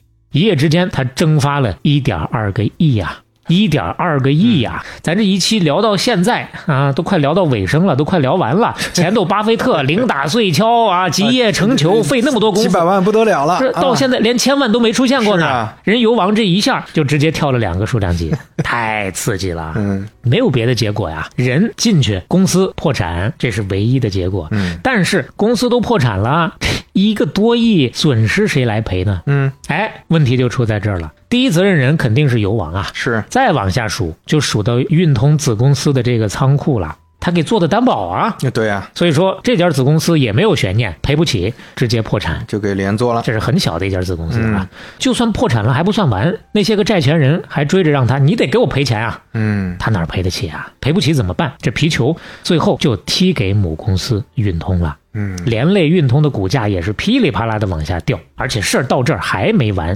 那真就是屋漏偏逢连夜雨，船破又遇顶头风啊！嗯，就在这个档口，肯尼迪遇刺了。哎呦，导致美国股市集体跳水，恐慌情绪迅速蔓延，运通的股价直接拦腰砍半，公司濒临破产啊！嗯这么大一家巨头啊，蒸蒸日上的时候，莫名其妙一个事儿嗯，就要给我干破产了，嗯他们自己都觉得很懵啊。但不管怎么说，现实就是这样。到这时候，终于该轮到巴菲特出场了。哎呀，你看这个剧情到现在，确实就很像烟蒂股啊，就是本来公司没啥问题，嗯是因为一种很意外的事儿给拖累了，对对吧？没有影响它的主营业务，不是主营业务做的不好，对吧？不是市场环境大的变化，而恰恰前面咱铺垫了半天，就说巴菲特开始关注这种有品牌声誉的公司了嘛。嗯那现在就到了他这个关注该开花结果的时候啦。嗯，就像刘飞说的，他一看运通股价掉这么厉害，那我就，哎呀，心里痒痒，对吧？明摆着它确实是一个烟屁股，但是我到底敢不敢买呢？是不是？我现在买了，万一它一路掉，掉死了，真破产了，那我也是买多少赔进多少，最后钱就全打水漂了呀。那这个决断到底应该怎么下呢？最后还得靠调查研究说话呀。他知道了运通这个丑闻之后，带上人第一时间围着奥马哈转了一圈儿，调查了旅行支票的使用者、银行职员、柜台出纳、饭馆、旅店、商店，以及各种手里拿着运通的信用卡的人，然后又弄了厚厚的一沓材料来对比分析，去研究这家公司。最后发现没事儿，哎，没事儿，美国运通卡在市场上依然是畅行无阻。就是这个丑闻对于它本身的业务，就像刚刘飞说的，嗯基本是毫无影响，而且老百姓也没有因为这个业务就不敢用它的卡了。因为说实话，那会儿运通已经垄断了美国旅行支票百分之八十的市场份额，嗯也占据了银行卡业务的头把交椅，可以说真的就是很难撼动了。是，再加上刚才咱也说了，这事儿本来就是闭门家中坐，锅从天上来。嗯说到头跟他的主营业务确实是没啥关系啊，所以老百姓啊也不太关心。只要他本身的信誉不受影响，他就还是那个屹立不倒的巨无霸。嗯看明白这些，巴菲特当机立断，大手一挥，买，拿出了手头四分之一的资产，全部买了美国运通，果断的重仓啊！嗯而且后面有钱了，还在一直不停的买，到一九六六年一减一算，他三十六岁那年前后已经在运通上投了一千三百多万了，仓位占比已经干到他所有持仓的百分之四十了。嗯，这就是第一重仓股啊。当然，话又说回来，这个决定也并不是完全没有风险。咱刚说了，前提是运通这家公司它本身的信誉不受影响，大家还愿意继续相信它才行。是啊，而且前面还说了，债权人把皮球已经踢到运通母公司这儿了，把他给告了，让他赔钱呢。虽然说从法律上来讲，就算是打官司，运通也不一定会输，这钱他有可能最终不用赔。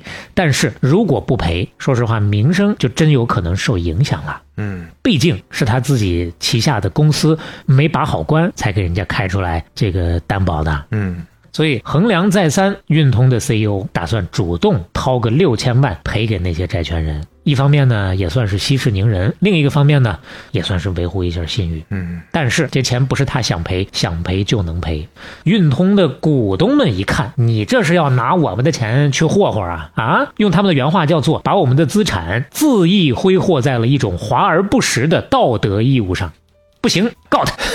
能理解吗？股啊东股东们一年这天天坐在那儿等着分红呢，是吧？这钱我们的钱呢，我们是股东啊，嗯嗯嗯对不对？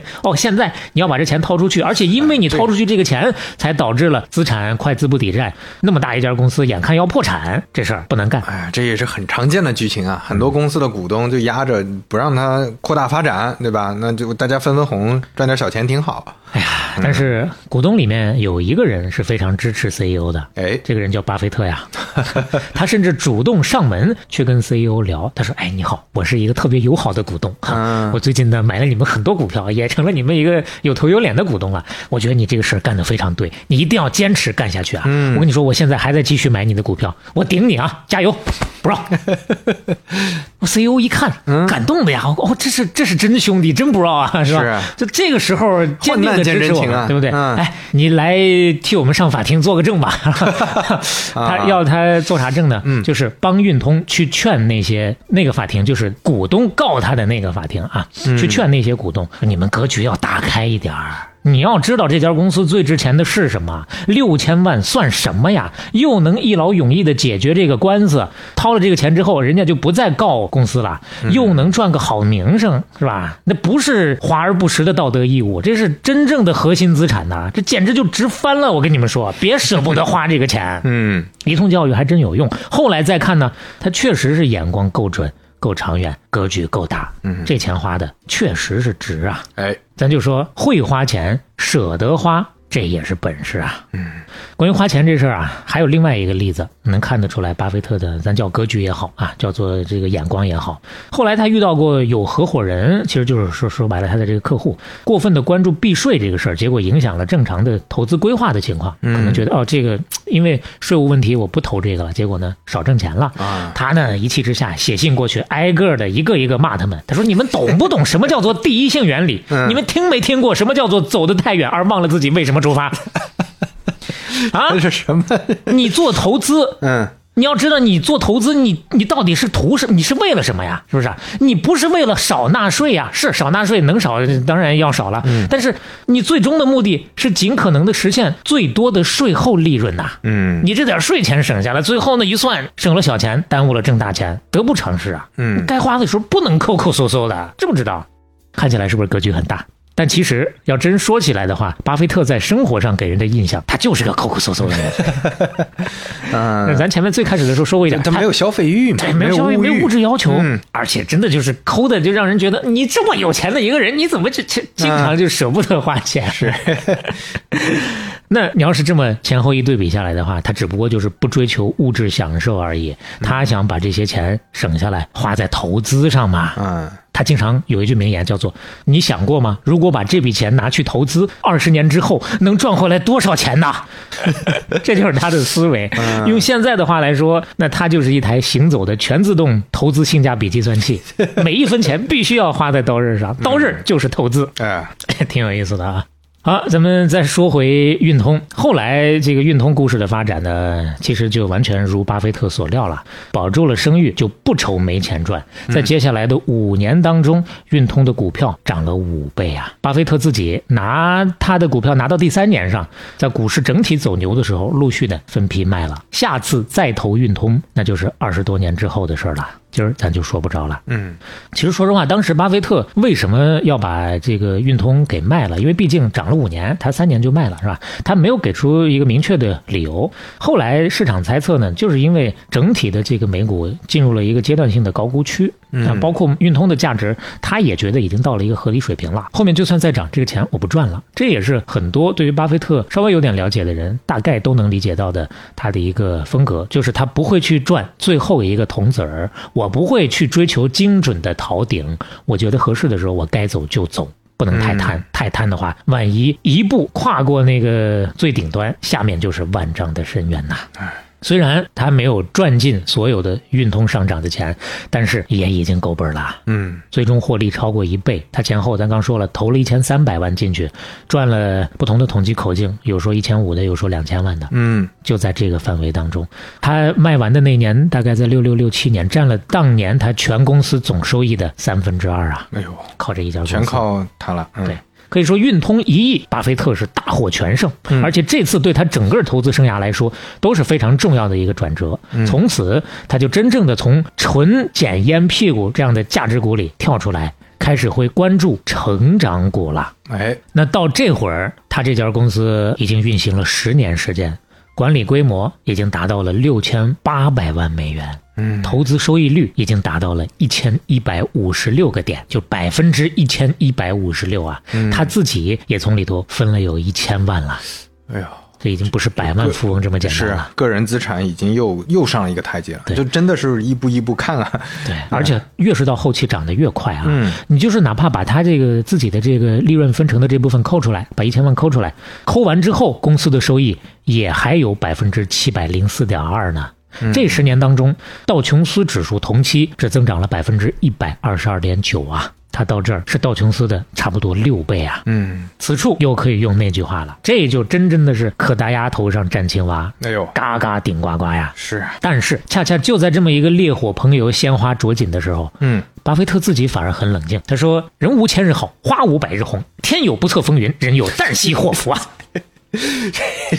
原话是这么说 的。哎不能太乐观啊。”嗯其实他在这每年的股东信里头啊，早先这个时间点几年，早早的就已经开始给所有这些股东打预防针了。嗯从六二年到六七年，连续五六年，他都是搂着说的。比如他说过什么呢？他说：“哎呀，这样的投资业绩确实我们做的很高，但是应该说好的有点反常了。嗯哎呀，你不要指望每年都能实现同样高的收益率啊！哎呀，我认为我们不可能总能够跑赢道琼斯指数啊！哎呀，毫无疑问，我们的投资也会遭遇冰川期，我对这一点是确信无疑的呀。哎呦，所以你真的能看出来非常谨慎。一般人到这个程度，我这投早资大就王飘了，我这是啊 上我要上天了，这就芝麻掉进神州飞船了啊！上天了哎呀！啊，要飘到外太空了 嘛。是吧当然，说实话，他也不是纯纯的杞人忧天。嗯就那几年，市场就是有点过热了，投机情绪就是很浓。只不过呢，所有人都没感觉。你这但凡经历过的都知道啊，这股市当中都这样，大家都在开开心心的赚钱。但股市越是高歌猛进，华尔街越是兴高采烈，巴菲特就越是闷闷不乐，甚至是忧心忡忡啊。嗯所以说，就在第十年这年上，一九六六年，他决定他的合伙公司不再接纳新的合伙人了，嗯，呃就是外部的钱不再接受往里进缺了啊已经。啊，就是也不愿意再扩大了，因为他对市场越来越担忧了。同时呢，他也调低了自己的收益目标，只要能跑赢道琼斯指数五个点，我就满足了，哎呦，不需要太高的啊收益。非常冷静啊！你真的是，他调完了之后，转过年来，一九六七年业绩又创新高，收益率高达百分之三十六，比道琼斯指数高出十七个百分点。哎呦，哎你你就这对比起来，你就看国内基金经理、基金机构怎么宣传的，一般都是宣传成宣传出花来了。但是你看人家，啊当然，嗯机构有的时候确实是这样，有的好的基金经理呢，嗯呃也有谨慎的，确实呃啊有嗯对对对，是是啊呃是。不多，嗯 但这是又过了一年，这成绩特别好嗯，花无百日红，那个什么人无千日好嘛，是吧？哎又过了一年，到一九六八年，更了不得了，收益率干到了百分之五十九，一年赚了四千万，总资产上亿了，这是有史以来他业绩最红火的一年。 所以这股东就想啊，你这是忽悠我们呢啊！嗯你搁这装什么装？一个劲儿的天天，哎呀不行了，哎呀要完蛋了，一个劲儿的蹭蹭的搁这挣钱啊！你这是不是有点太那个什么了？哎啊嗯对呀、啊你过分谦凡尔虚赛了是吧？对啊呀、结果就在大家觉得他凡尔赛的时候，又过了一年，到一九六九年，巴菲特宣布我不干了。啊，直接退休收山，嗯，为啥？他是真害怕了，因为你咱说到这儿，大家也能理解，他前面说的那些话，他不是装啊，他就是那么想的呀，内心里是害怕呀，嗯一边害怕一边还继续涨，涨太凶了，所以说那会儿到了一九六九年，他就只敢中午出门了，哎呦因为他知道早晚要出事儿了。这个破梗， 另外，他也确实是累了啊，确实是累了。前面战战兢兢的干了这么多年，到这儿呢，第一不缺钱了，第二呢，这个自己的通过投资获得收益的这个成就感啊。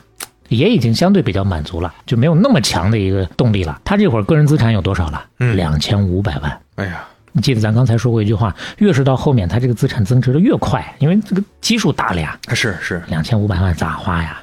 所以，所有这些因素综合到一起，他决定金盆洗手，嗯急流勇退。嗯，事实证明，他退的太对了。哦，他不是相当于一九六九年五月份左右啊，呃，年中中间的那个中的时候宣布不干了。嗯，整个的一九六九年全年算下来，道琼斯指数就真的扭头向下了，全年下跌了九个点。那说起来，它算是某种意义上的精准逃顶了。嗯就在开始掉头向下的那一年走的。嗯，那他也不是神。到一九六八年年底的时候，整个的市场就多少显得有点疲态了。个别大公司已经开始挤泡沫了，只不过呢，还是个别而已。更多的人还是在那个亢奋的情绪当中，没有他反应的这么快而已。那好，从一九五七年下手搞这个七姑八姨投资团，到一九六九年金盆洗手，前后一共十三年的时间。嗯，这个期间，道琼斯工业平均指数一共下跌了五次，而巴菲特这边一次亏损都没有。哎呦，这个期间，道琼斯工业平均指数年平均收益率百分之八点六，嗯，巴菲特百分之三十点四，所以他不封神，谁封神呢？嗯，既然退休了，那到这儿，巴菲特的前半生也就告一段落了。哎，至于他后来到底有没有重出江湖呢？嗯，如果有的话，还是不是能够再创辉煌呢？哎，这个这哎呀没有人知道 呀，这心小痒磊痒不啊讲，大家都不知道啊，真的是。哎，且听下回分解。哎，哎呀，你看我们常说巴菲特是多么多么厉害，而且他的财富积累，大家都知道是类似滚雪球那个形式，包括滚雪球这个比喻，他跟芒格也经常提嘛。包括某种意义上的《巴菲特传》啊，那啊个那本书就叫《滚雪球》。对，就是我们只是听说说啊、他是怎么滚雪球的，他是坚持不犯错误，包括他是怎么怎么做，就我们听到的都是三个大字方法论，对吧？ 但是我们不知道这过程中，根据这些方法论到底发生了什么。对在方法论基础上，到底巴菲特之前经历了哪些？当然，肯定还是有很多机缘的成分，对吧？我们也没碰到那个、那个、那个什么招商银行，对 吧？给人家存油什么的这种问题没有，对吧？ 所以这个这里面这些机缘基础上，你再看人家怎么做的决策，一步一步，真的是从刚开始说的一万到十万，再到百万级别，再到千万级别，一步一步，哎呀，这个整个这种历史感对就就来了。所以我们是以一个更具体的视角再重新来看，你可能大家会更容易理解方法论， 对吧？ 对对，所有的这些个细节展开来，我觉得至少对我来讲还是有非常多的启发性的。说实话，巴菲特名声摆在这个地方，成绩摆在这个地方，全球研究巴菲特的多了去了。纯从技术上来讲，那我们实在是也没有什么发言权。但是仅仅从故事、从成长上来讲，就已经足够让我们收获满满了。话说回来，了解巴菲特的故事，我们的目的也不是说就是冲着赚钱去的，甚至就应该抛开钱这个事儿，就是从他的做人、做事儿、做投资的这些基本原则当中去挖掘点智慧，能够帮助我们去摆脱人生、事业、投资当中的这些个迷惑。最好呢，还能够顺着这条脉络找到自己真正的热爱。嗯啊，即使是在不被众人看好和认可的道路上，我们也能够自信、坚定的朝着自己认定的成功的方向去不断的前行。哎，就像欧莱雅男士和小宇宙跑道不止一条，出发就是冠军播客企划想要跟大家传递的一样。嗯我们呢可以不必拘泥于固有的所谓成功的定义，是我们只要找到方向去坚定的迈步，这就是成功人生的一个开始了。嗯，欧莱雅男士淡纹霜，祝大家勇敢向前行，找到更好的皮肤状态、自信态度，也找到属于自己的不凡人生的答案。啊，那当然了，欧莱雅男士也很贴心，一方面呢支持大家自己去寻找和发现，另一方面也帮大家准备了一些可以参考的开放性答案。哎，除了我们今天聊的巴菲特呢，也还有另外一些故事想跟大伙儿一块儿碰撞，嗯欢迎大家移步隔壁三点下班，哎东腔西调，嗯三五环。有。哎，这怎么这么熟呢？ 啊，去哎呦，寻这找。郑武环的这个主播我很喜欢 啊，啊他叫刘飞啊，非常优秀。 那当然，三点下班，东腔西调也都值得大家一起来感受一下这几期节目跟大家聊到的啊，我嗯们怎么去寻找前行自不凡的更多人生答案。哎，同时呢，也欢迎你多多的关注到欧莱雅男士接下来的活动，愿我们都能够找到自己的力量源泉，坚定向前。也欢迎大家点赞、转发、分享和留言，跟我们一起来分享一下你人生当中遇到过的那些迷茫时刻和艰难瞬间，我们是怎么走出来。跨过去的。另外，对于欧莱雅男士淡纹霜有需求的朋友，大家可以去到欧莱雅男士天猫官方旗舰店，找到客服，直接报半拿铁，给大家准备了额外的优惠券，数量有限，先到先得。那今天我们就到这儿了。如果喜欢半拿铁的话，欢迎在各个平台小宇宙、苹果 Podcast、网易云音乐、喜马拉雅、Spotify、豆瓣儿等订阅和收听我们。半拿铁九十七杀青。我们下期再见。